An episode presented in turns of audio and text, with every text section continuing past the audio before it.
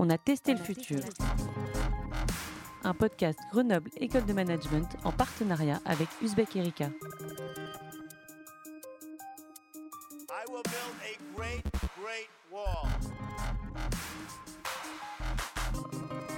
Bienvenue dans cette troisième partie du podcast On a testé le futur produit par GEM en partenariat avec Uzbek Erika. Nous échangeons pour cette dernière partie avec Jacqueline Rosebrook, enseignante à GEM, confinée à Grenoble. Jacqueline Rosebrook, bonjour, merci d'être avec nous aujourd'hui. Vous êtes enseignante et responsable de la RSE au sein de Grenoble École de Management. Quelle réflexion vous inspire la crise que nous traversons? Ça me donne une forme d'optimisme, de dire ah, c'est possible de changer d'un seul coup. En même temps, euh, j'ai un peu peur qu'on retourne très vite à la normale, voire pire. Avant la crise, vous m'avez confié que ce n'était que par l'entreprise que le monde pourrait se transformer. Vous suivez avec attention les réflexions menées par les acteurs de l'économie sociale et solidaire, de même que la montée en puissance de la notion d'entreprise à mission.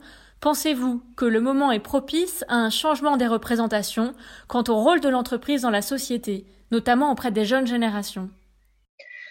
Tout à fait. Tout. Alors, euh, je me suis peut-être un peu mal exprimée. C'est pas que par l'entreprise, mais l'entreprise serait essentielle. Les acteurs de l'ESS, justement, ont beaucoup de choses à apprendre aux entreprises euh, sur leur réflexion euh, d'utilité sociale, et environnementale, et déjà sur leur modèle économique, tout simplement. Euh, les étudiants, justement, c'est eux qui ont vraiment changé la donne depuis, depuis un peu plus d'un an, hein. même si à, Grenoble École de Management, nous avons des étudiants très engagés depuis 2006 en créant une, association pour le développement durable et l'entrepreneuriat social.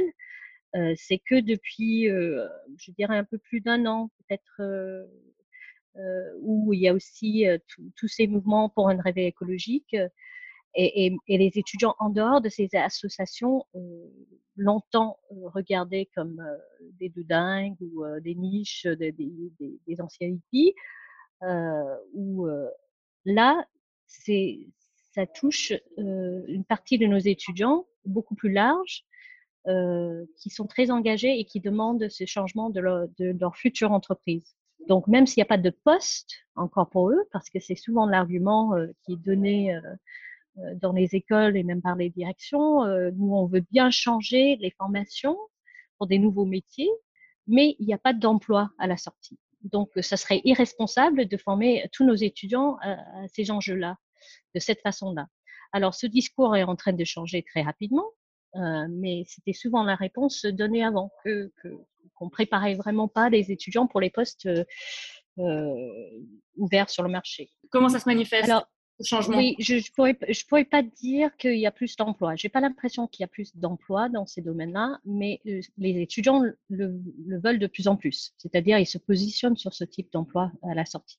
Donc, euh, il y a une demande, il n'y a pas encore l'offre euh, en face, je ne suis pas sûre. Mais cette année à GEM, on a eu pour la première fois pendant le forum de recrutement ce qu'on appelait le corner RSE, où on a essayer de, solliciter les entreprises responsables pour venir recruter nos étudiants. On n'a pas eu énormément d'entreprises ou même entreprises à mission qui ont répondu oui, mais on a eu quand même plus de 12, 12 entreprises, je pense, et plus de 17% des étudiants qui ont passé à ce forum de recrutement sont passés par ce corner-là.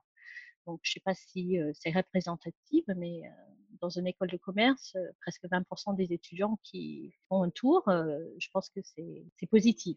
Dernière question, même s'il est encore un peu tôt pour y répondre, savez-vous d'ores et déjà quel sera l'impact de cette crise sur vos enseignements? Oui, bien sûr.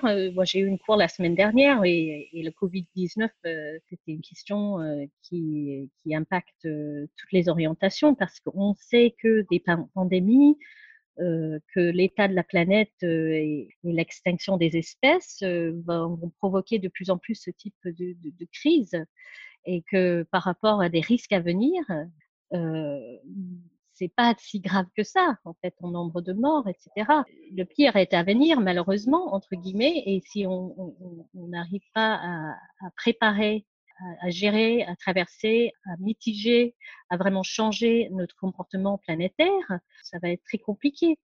Il y a aussi la, question de l'analyse de risque. C'est quelque chose que les entreprises et les étudiants sont, on enseigne beaucoup, beaucoup plus. C'est pas du tout ma spécialisation, mais ça rentre sur le périmètre RSE.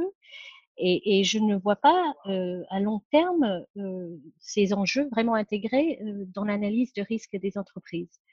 Je pense que c'est quelque chose qui devrait être essentiel. Merci à tous de nous avoir suivis.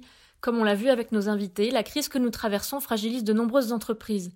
Elle repose aussi de façon urgente la question de leur engagement pour faire converger recherche du profit et poursuite de l'intérêt général, qu'il s'agisse de santé, d'environnement ou de justice sociale.